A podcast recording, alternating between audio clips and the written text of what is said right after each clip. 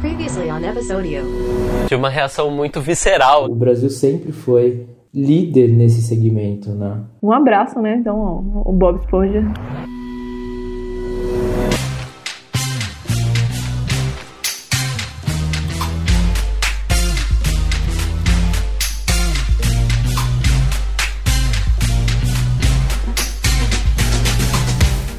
Olá, internet! Eu sou Simeon Castro. Eu sou Clara Reustab. E eu sou o Leandro Nunes. O episódio de hoje talvez seja o mais musical que nós já fizemos. Isso porque nós vamos falar de um fenômeno da década passada. Fenômeno de sucesso e de tragédias, a série Glee trouxe muita diversão enquanto esteve no ar, mas os bastidores da série são cheios de histórias pesadas e desfechos sinistros. No episódio de hoje, a gente vai falar de todas essas polêmicas, mas também sobre os episódios mais marcantes e nossas músicas preferidas da série. E a gente não tá sozinho. Exatamente! Para poder falar sobre essa série que nós todos gostamos, mas que vale confessar abandonamos em algum momento, a gente convidou o jornalista e geek, fã da série Glee, João Kerr. Olá, gente, tudo bom? Estou aqui.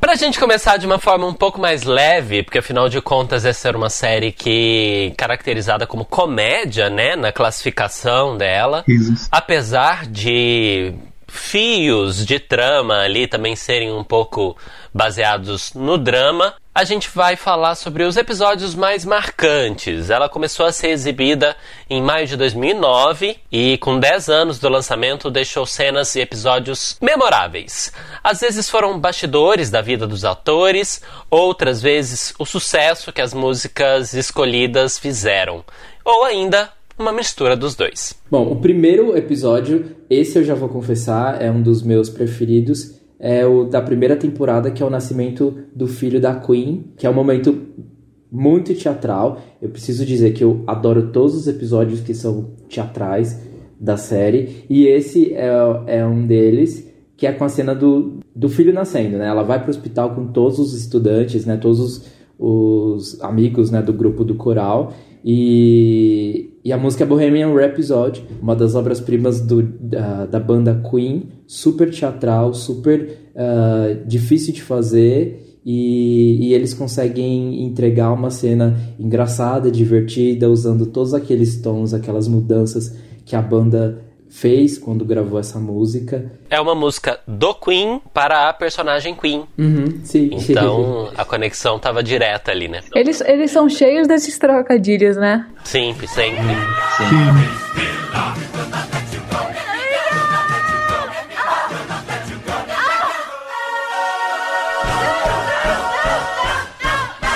E é desse episódio também, se eu não me engano. Que é da, da Rachel e do Finn, que é que eles cantam juntos no, na apresentação, né?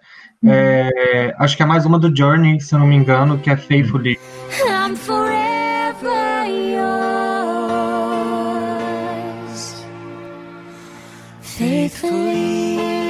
Acho que ficou lindo o dueto dos dois e a- acho que ficou até melhor do que o- os que eles tinham feito antes, assim. Acho que é a primeira vez que eu gostei muito de, de ouvir a voz deles casando, porque ficou muito melhor do que, sei lá, Nowhere, por exemplo, que os fãs adoram, Tell me how I'm supposed to breathe with no air. mas eu preferi dessa vez. Eu adoro uma, uma música que eu acho que genial, assim. É quando a, a Rachel, eu não lembro em qual temporada, quando ela começa a se envolver com um menino chamado Jesse. E aí o personagem do Corey canta uma música que chama Jesse's Girl. E a música fala exatamente tudo que. Tudo que tá acontecendo entre os dois. E a música realmente se chama Jesse's Girl, né? Eu acho que casa muito bem. Eles adoram essas brincadeiras, são muito divertidas. Eu me, me identifico muito, muito, muito. É muito coisa do Ryan Murphy, né? Que é esse cara cheio das ironias e das, é, das metalinguagens, né? Ele é cheio disso, sempre. Eu acho que é quando a série abre né, com a primeira temporada e provocando esses cruzamentos, eu acho que é, é um dos motivos da gente estar falando é, nesse episódio de Glee, né? Porque essas coisas, ah, nesse caso da cena da Queen é, afeta a música, a música da banda Queen também, e aí isso vai crescendo na segunda temporada, na terceira, e esses cruzamentos vão fazendo a gente é, criar de fato um grande fenômeno, né? Que é Glee. Sim. É, Eu acho que Kier vai gostar da, da minha outra lembrança. Você falou da brincadeira do nome, de Queen com Queen. Tem a brincadeira do nome de Britney com Britney, né? É. É. Que é um dos meus episódios favoritos. Eu adoro esse episódio. Eu acho que, tipo assim, é, para quem é fã também da Britney, foi um grande presente, porque ela raramente é, revisita coisas da própria carreira, né? Até quando ela faz participação em outras séries de comédia, tipo How I Met Your Mother, ou, ou ela fez Jane the Virgin também, se eu não me engano, é sempre alguma coisa nova. Em Glee, ela topou não só participar de uma refilmagem de Baby One More Time, como ainda vestiu a roupa que a Madonna tinha vestido no, no clipe original de Me Against the Music, né? Então acho que esse Nossa. episódio é super especial, tipo, por N motivos. Mais de 13 milhões de americanos assistiram o episódio ao vivo na Fox. Esses episódios de homenagem em Glee, tipo, ou eles dão muito certo, ou eles dão muito errado, na minha opinião. Alguns eu considero muito bons, tipo, da Britney eu acho bom, o da Madonna também ficou muito bem feito. Eu adoro a o coro final de Like a Prayer e a forma como Like a Virgin foi cantado por seis vozes. É, o episódio do Fleetwood Mac também, que eles fizeram tudo em homenagem a um único disco, eu achei muito bom. O de Grease eu já não gostei tanto. O do Michael Jackson, eu achei que a maioria do elenco não não subiu ao nível do Michael, tirando a Naya Rivera, assim. Acho que é isso. Ou foi muito certo, ou foi muito perdido na homenagem, assim. E o Vogue com o seu Sylvester. Tudo! Eu amo, eu amo esse É. momento. Eu acho que é daquelas coisas que é um clipe que é tão marcado, né? Que não tem outro jeito de fazer. Ele é tão. O, o, o clipe da música da Madonna é tão inesquecível que é, pede e aí traz o mau humor da, da personagem, né? Da Su é, pra dentro da série e as roupas, né? Aquele. Ah, o preto e branco, né? Fica bem. Bem É, o característico. Kurt também aparece como um do- dos dançarinos Sim. levando a toalha, assim. Eu, eu achei legal esse vídeo porque ninguém esperava que nem a Sue, nem a Jane Lynch, que é a, a atriz, se Uhum. submetesse a isso, né? De tipo, botar uma peruca, porque ela tem um visual mais andrógeno e o cabelo super curto. Ela também, na vida pessoal da atriz, ela usa muito terno para ir aos eventos. E aí você de repente viu ela super glamurosa, assim, montada, igual a Madonna fez no clipe, eu achei incrível. Legal. Tem um episódio também que ah, é bem emocionante. É, o, é a versão de Madney que eles fazem com um grupo de surdos é, cantando a música enquanto, faz, enquanto eles fazem linguagem de sinais. Acho que é uma coisa. Para além da música, né? Para além da, da, da letra de Madney, é, esse momento desses artistas é, nesse encontro, né? Acho que é o cerne da, de Glee falar de minorias, falar de, do sentimento das pessoas é, que se sentem é, mal na sociedade, que se sentem menores, e aí a série traz esse, é, essa versão como, enfim, uma experiência bem sensível. É, eu acho isso muito a cara do Ryan Murphy, assim, e eu acho que Glee foi meio que o, o pontapé inicial que ele deu nisso, né? Porque você pensa que depois ele foi um, o principal produtor de Pose, que é a série que tem o maior elenco trans na TV americana, Sim. e em Glee ele também já teve um, uma da- das personagens que passou pela transição durante a série, né? Que era a Uni- a Unique, acho que ela entra na terceira ou quarta, Sim, se não me engano. sim. E tem toda a questão da a Beck também, né? Que é uma líder de torcida com, com síndrome de Down. É. Eu, pelo menos, não lembro de ter visto a- ator ou atriz mirim com síndrome de Down em série adolescente, antes de Glee, pelo menos. Mas, Kier, já que você é nosso convidado, qual é teu episódio favorito? Nossa, gente. Olhei entre os meus filhos, assim, eu não, eu não consigo dizer um episódio inteiro, talvez. Deixa eu pensar um pouco, eu não tinha pensado nisso. Eu gosto muito do, do episódio Kate ou Gaga, não tanto pela música, mas pela mensagem, porque eu acho muito fofo. O primeiro que não é nesse, mas eles já tinham feito Lady Gaga antes muito bem, que foi um dueto com a Lia Michele e a Idina Menzel em Poker Face no piano. Eu achei aquilo muito bom. Sim. É, mas quando eles vão para esse episódio, tem toda essa história do, do Finn ser ligeiramente homofóbico, e a gente não esperava que ele fosse tão homofóbico na série, porque ele é tipo um mocinho e amigo do Kurt. E é um, um episódio que, para mim, tocou muito nesse quesito de dele ser o cara, o capitão do time de futebol que estava disposto a vestir os figurinos doidões da Lady Gaga para apoiar o, o Kurt na, contra o bullying na escola. Então aquilo mexeu comigo bastante. Eu gosto muito dos episódios de Nova York também. Uhum. Acho que eles são muito. Se dá para perceber que o elenco tá super animado de estar filmando lá, pelas cenas. Mas da quarta temporada? Da primeira vez que eles vão a Nova York, Ah, tá. ia disputar pela primeira vez o, a Nacional. Ah, não, porque quando eles vão pra morar, a, a, a série já tava ali, né, colina abaixo. Entregando, né? E isso, o roteiro tava fraco. Mas eu- e tem uma participação que eu gosto que todo mundo esquece que ela fez, mas que pra mim é um, um highlight é a Lindsay Lohan, quando ela aparece de, de jurada de um do- dos concursos, assim, eu acho aquilo incrível. Kate Hudson também tá ótima, fazendo, dançando Jennifer Lopes e... Sim. e- Um negócio que eu gosto bastante da série, inclusive, é isso, assim, é esse resgate de nomes que ou que não estavam tão no hype no momento em que a série estava acontecendo, ou que não eram de TV especificamente. Tem muita gente que aparece que é estrela da Broadway, mas que talvez não é tão conhecida assim da televisão, especialmente da gente aqui no Brasil, né? É, e aí eles incluem essas pessoas ali no roteiro, na série, é, que tem tudo a ver, afinal de contas é uma série musical. E assim, é encaixado de uma maneira espetacular. Essa é uma das coisas que eu gosto, porque foi mostrar e trazer músicas antigas que talvez eu não conhecesse, de épocas que eu não conhecia, e com pessoas que eu não conhecia, para expandir assim aquele horizonte da gente e ampliar também a quantidade de referências que a gente tem, né? Você falou desse, desse negócio de resgatar músicas antigas, etc. Teve uma, uma cena que me deixou muito impressionada, assim, pela. Eu jamais pensei que essa música pudesse ser adaptada de outra forma, que é uma música que tem My Fair Lady, que chama The Rain in Spain, que é a personagem da Audrey Hepburn aprendendo a falar inglês sem um sotaque tão carregado. E é basicamente a música só é perguntando é, Where does it rain in Spain? Enfim, e aí conseguiram encaixar essa música num momento em que os meninos estavam ensinando, tentando fazer punk estudar, sabe?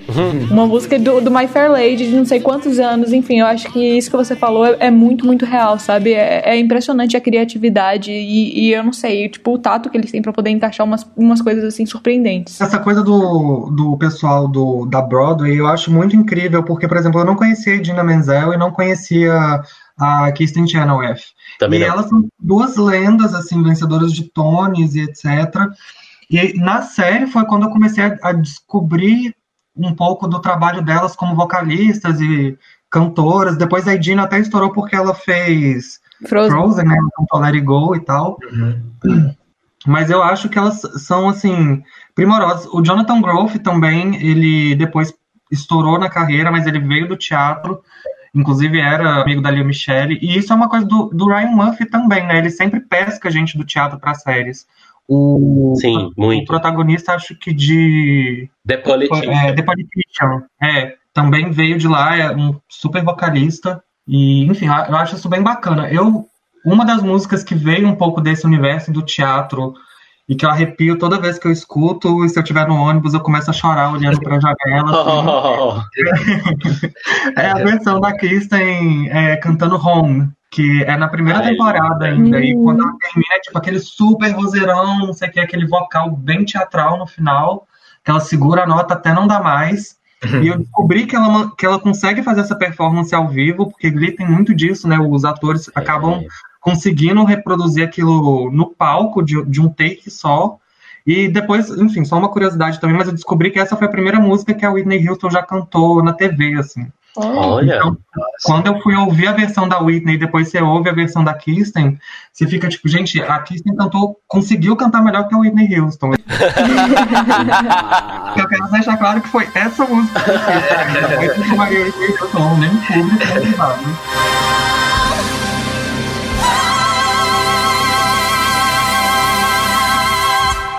E João Quer, qual adaptação é a que você mais gosta? Ó, eu vou te falar umas três que têm mexido muito comigo nesse, nesse último mês, assim. Que uma delas eu redescobri há pouco tempo, porque eu tava vendo Little Fires Everywhere, e Hum. tava na trilha dessa série.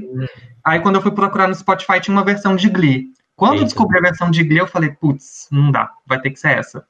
Porque é a Rachel cantando é, Uninvited, da Alanis Morissette. linda, Quebra- E eu acho que a Linda. Rachel fez um trabalho fenomenal. Eu adoro os vocais dela, a Aria Michelle, no caso. É, é a que eu tenho ouvido mais ultimamente, é essa, Home, que eu já citei, Uhum. com a, com a Kirsten. Ah, eu não consigo, tipo, pular Smooth Criminal. Eu acho, é, tipo, aquele arranjo com os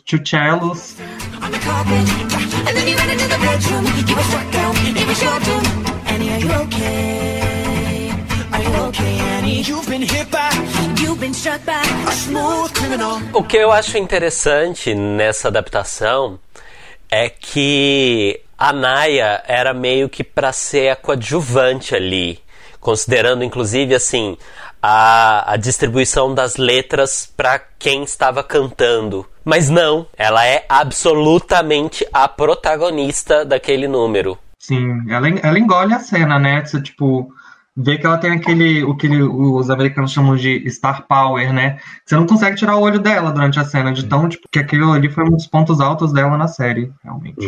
E vocês, Leandro? É, gente, vocês também agora escolham suas preferidas. Estão achando que vocês vão jogar a bomba pra João e vão se livrar dessa? Eu não consigo lembrar de uma música preferida, mas eu consigo falar de uma música que eu amo e que eu não gostei da versão, que é Somewhere Only We Know, do Kim. Ela é muito bem amarrada no roteiro, isso eu admito, mas eu não sou fã da versão dela, não me cativou tanto. Leandro, Olha, eu tenho algumas. Eu já falei que eu gosto daquelas que são mais teatralizadas. Mas eu vou é, falar uma versão, já que a gente falou da Naya, ah, o mashup de duas músicas é, de Adele. Quando ela tá naquela questão sobre. Sim. Parece que o Finn tá querendo expor, falando sobre, sobre a orientação sexual dela e tal. Então, pra mim, é uma desses, desse momento Star Power, assim, que ela tá presente cantando Someone Like You e é, Rumor Has It, da, de Adele.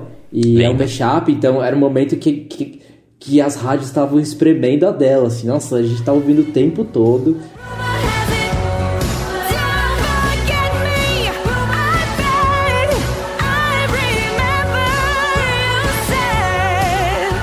Vocês lembram Eu- que tinha a rolar uma notícia nessa época que uma loja nos Estados Unidos tinha proibido os clientes de tocarem Adele no piano? Nossa. que eles tinham colocado um piano e todo mundo sentava pra tocar Adele e eles tinham proibido, enfim. What did you just say to her? I said I thought you were great. You're lying. No, he literally just said You that. tell her too? Santana. Everyone's gonna know now because of you. The whole school already knows. And you know what? They don't Not just care. the school, you idiot. Everyone. What are you talking about? as minhas duas apresentações. Eu sou muito do amorzinho, então eu gosto de duas de duas músicas que são meio assim de declaração. A primeira é a, a Teenage Dream de Blaine Kurt. é Ah, é eu muito adoro fofo. essa versão, acho muito fofo. E a outra eu gosto muito da de Santana cantando é, Mine da Taylor Swift pra Britney, sabe? Sim. Nossa, acho muito bonitinho. Eu adoro essas duas cenas. São duas cenas assim que eu não, não esqueci de Glee. You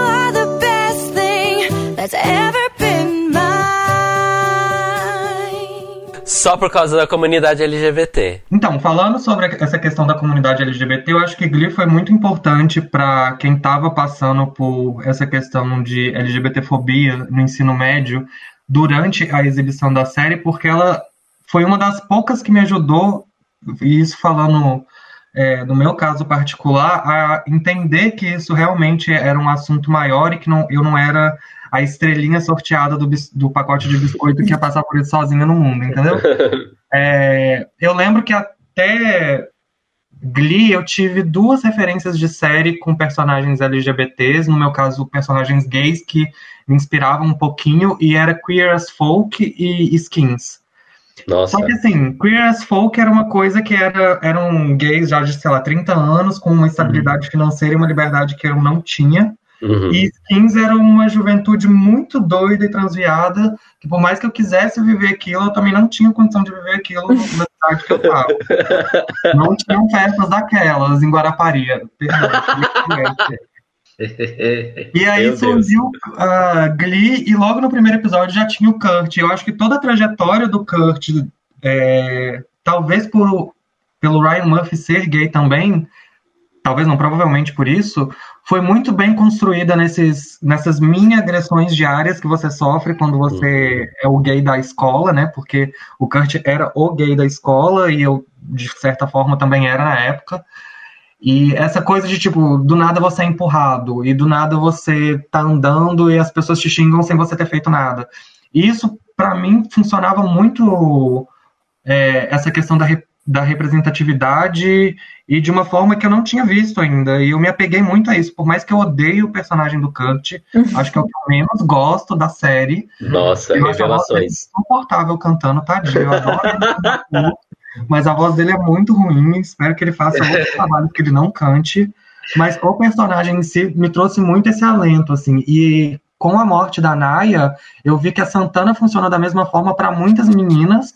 Uhum. E imagino que da mesma forma, a, quando ela foi introduzida, a Unique também tenha funcionado é, como uma personagem trans, né? Tinha, além do Kurt, teve todo o, o negócio dos pais da Rachel serem gays também. Eu achava isso muito bacana, dela ser a estrela do, do, do programa Filha de Dois Pais Gays. E, tipo assim, não era uma menina super problemática que chegava em casa e tinha problema porque os pais eram gays, entendeu? Isso nunca foi um, ass- Uhum. um, um motivo dela ser degradada na série. E uma das storylines do, do Kurt que eu acho que mais bateu pra mim foi a questão do, O menino que batia nele. do Karofsky, o nome dele. Que era, Era. tipo que o, o, o bully número um do Kurt, É sempre que nome russo, né? é sempre um russo. Nos Estados É. Unidos, todo mundo que faz coisa ruim é russo ou alemão. Aham. É. Trump não me boicote, por favor. Mas, enfim. É, essa, essa storyline do Karofsky com o Kurt é uma coisa que bateu muito pra mim, porque eu também tinha um, um bully no, no meu ensino fundamental até o final do médio, que era tipo a pessoa que pra mim simbolizava uma coisa horrível. E que assim como Karofsky, só que no meu caso um pouco mais tarde, eu descobri depois que ele realmente era gay também. E, tipo, ele fazia esse bullying todo comigo. E anos depois eu descobri que ele saiu do armário e foi expulso de casa pelo pai também, quando saiu do armário. Então eu acho que Glee tinha muito essa coisa de bater real pra mim, sabe? Talvez por isso eu tenha me tornado tão fã na época, apesar de que hoje eu vejo com olhos mais críticos, assim. Mas essa, essa storyline eu lembro que me marcou muito. Tanto o episódio que quando o, o Karofsky acha que vai. que o, o segredo dele vai, vai sair, ele tenta suicídio, né? Se eu não me engano. Ele Sim, isso. vai parar no hospital e tal, tenta se enforcar, alguma coisa assim. Eu achei isso muito real e eu tiro aqui dois segundinhos pra agradecer o senhor Ryan, Ryan Murphy por isso.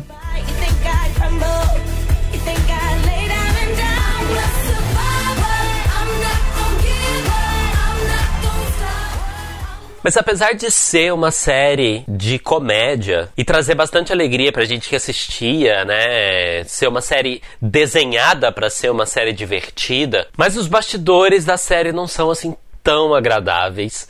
O grande dispositivo que fez a gente gravar esse episódio foi a morte da Naya Rivera. A gente já falou dela aqui, intérprete da Santana, encontrada morta num lago na Califórnia. Esse não é o único caso triste envolvendo a série. Ela mesma foi protagonista de um caso de polícia em 2017, quando ela foi acusada de violência doméstica contra o próprio marido, o Ryan Dorsey. Ela foi acusada de agredir o marido dela. Eles acabaram se separando em 2018 e ele, inclusive, é o pai do filho dela e falou agora recentemente que não consegue se ver criando o filho sozinho, criando o filho sem ela. Foi uma morte absolutamente inesperada que mobilizou tanto o elenco quanto os fãs da série, né?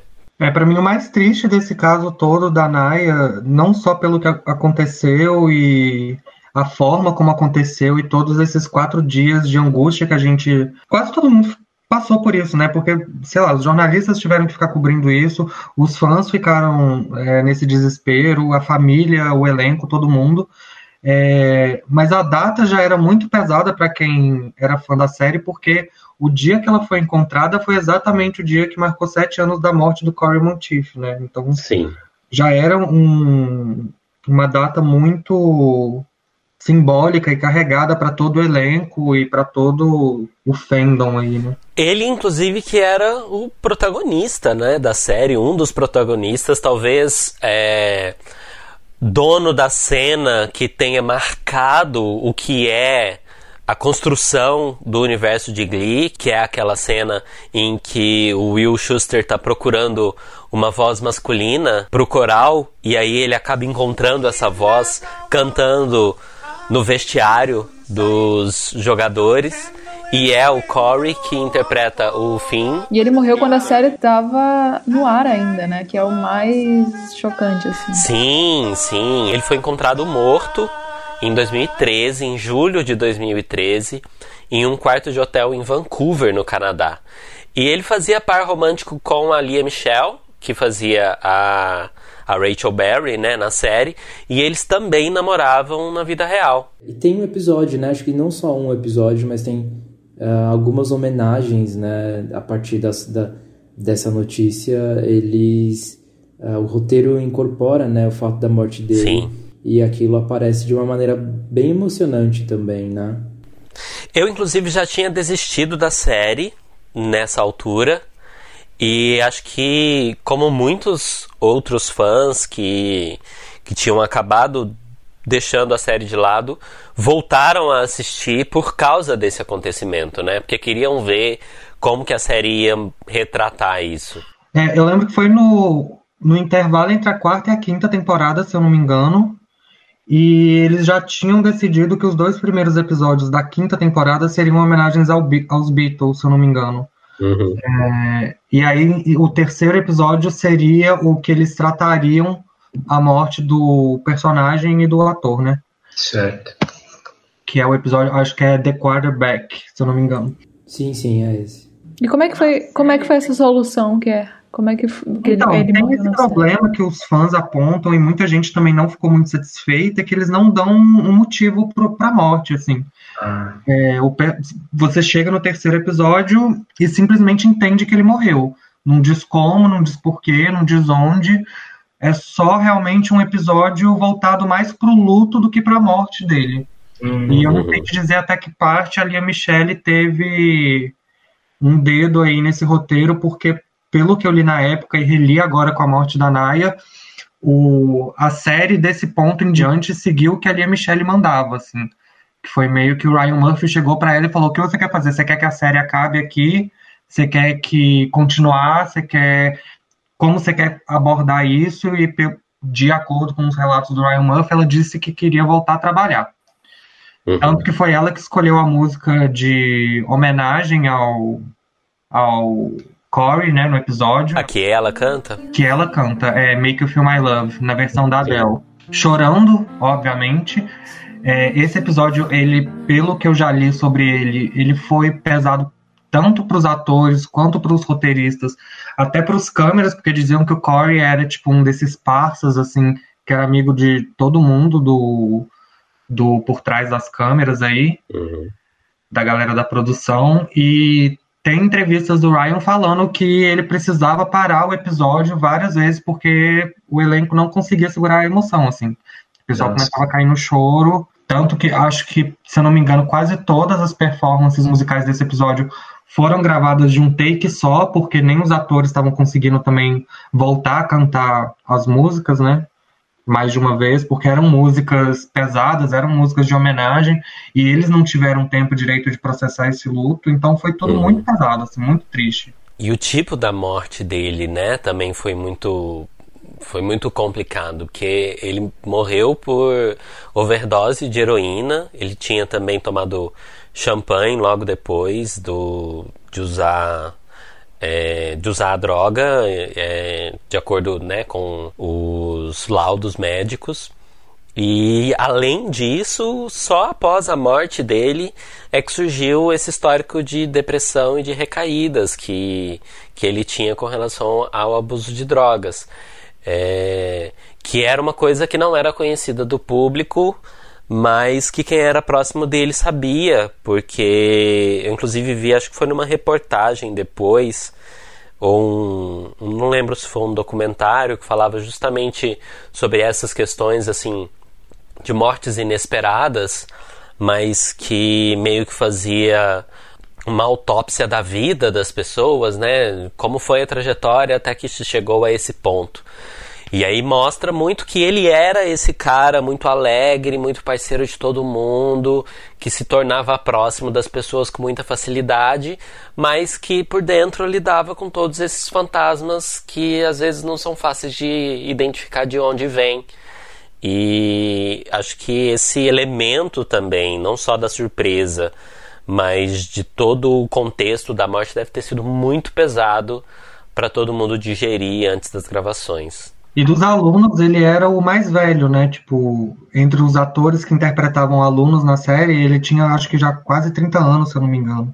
Sim. Então, você tem, por exemplo, uma entrevista dele na, na época para Rolling Stone, falando que ele só estava grato de estar tá ali, entendeu? Tipo, ah, eu nunca esperei que eu fosse chegar aqui, nunca esperei que eu fosse virar ator, nunca esperei que eu fosse dar certo na vida.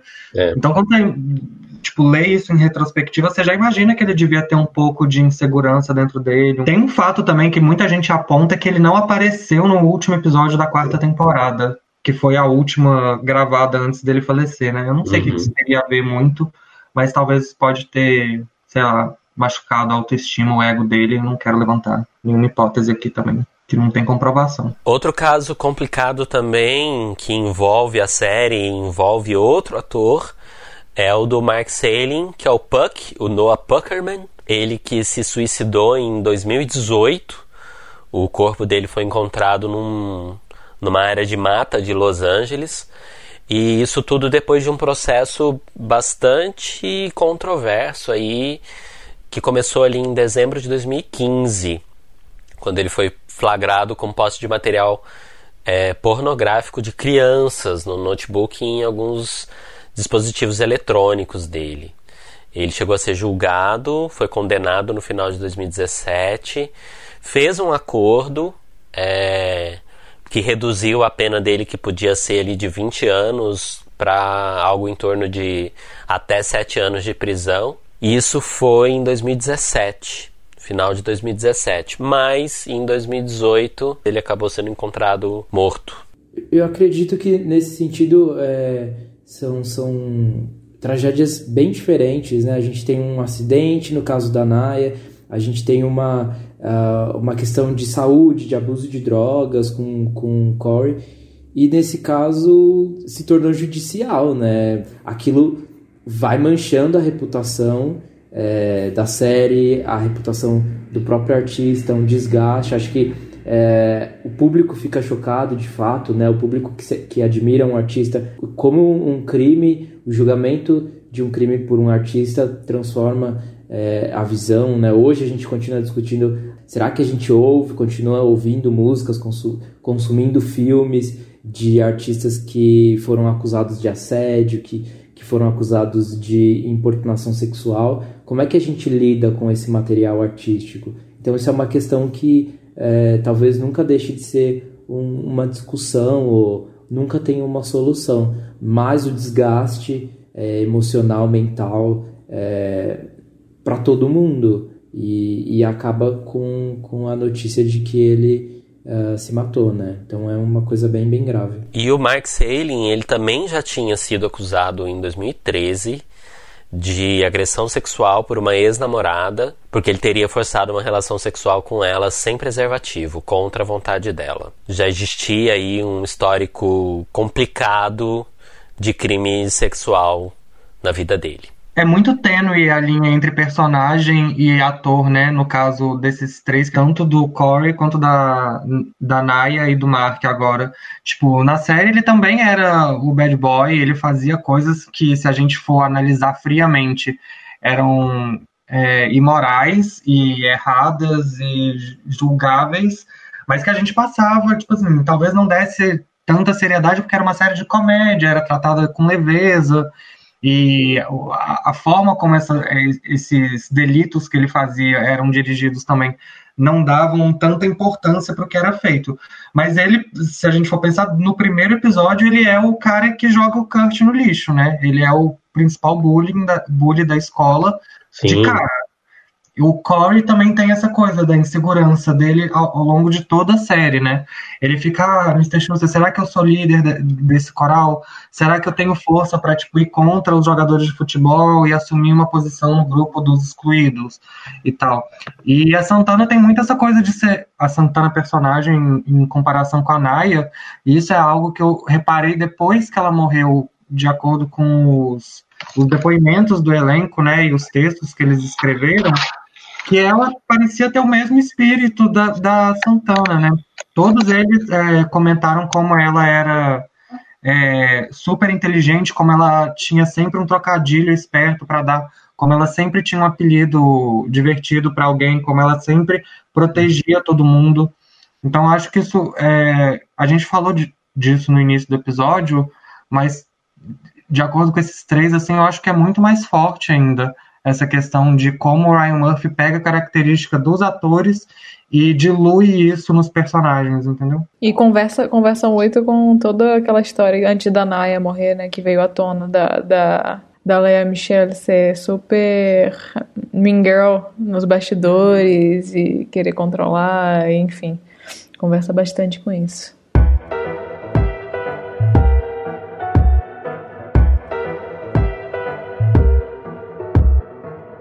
E depois desse segmento sombrio do nosso podcast, nem sempre a gente toca nesses pontos mais pesados, né, relacionados às séries, mas acho que era importante a gente falar sobre isso nesse episódio em específico, considerando inclusive que é um episódio dedicado a Glee. A gente vai tentar desanuviar um pouquinho as coisas. Com o Vi, recomendo que vem com a atriz e apresentadora, modelo, DJ Patti de Jesus, uma das estrelas da série Coisa Mais Linda, que interpreta a personagem Adélia. Vamos ouvir. Pra quem gosta de esporte, eu indico The Last Dance, que é a saga do Michael Jordan, Chicago Bulls, nos, nos tempos áureos dos anos 90. É maravilhoso, é, traz é, muita história de superação, é, perda, luta, enfim, para se chegar num, num, num, auge, né? E a gente vê o cara ali, sabe falar Michael Jordan, o cara mais, mais pica que teve do basquete, não sei o quê, e, e ver a trajetória e as pessoas envolvidas, né, para que ele chegasse no topo, é, me deu um calorzinho, assim, no coração.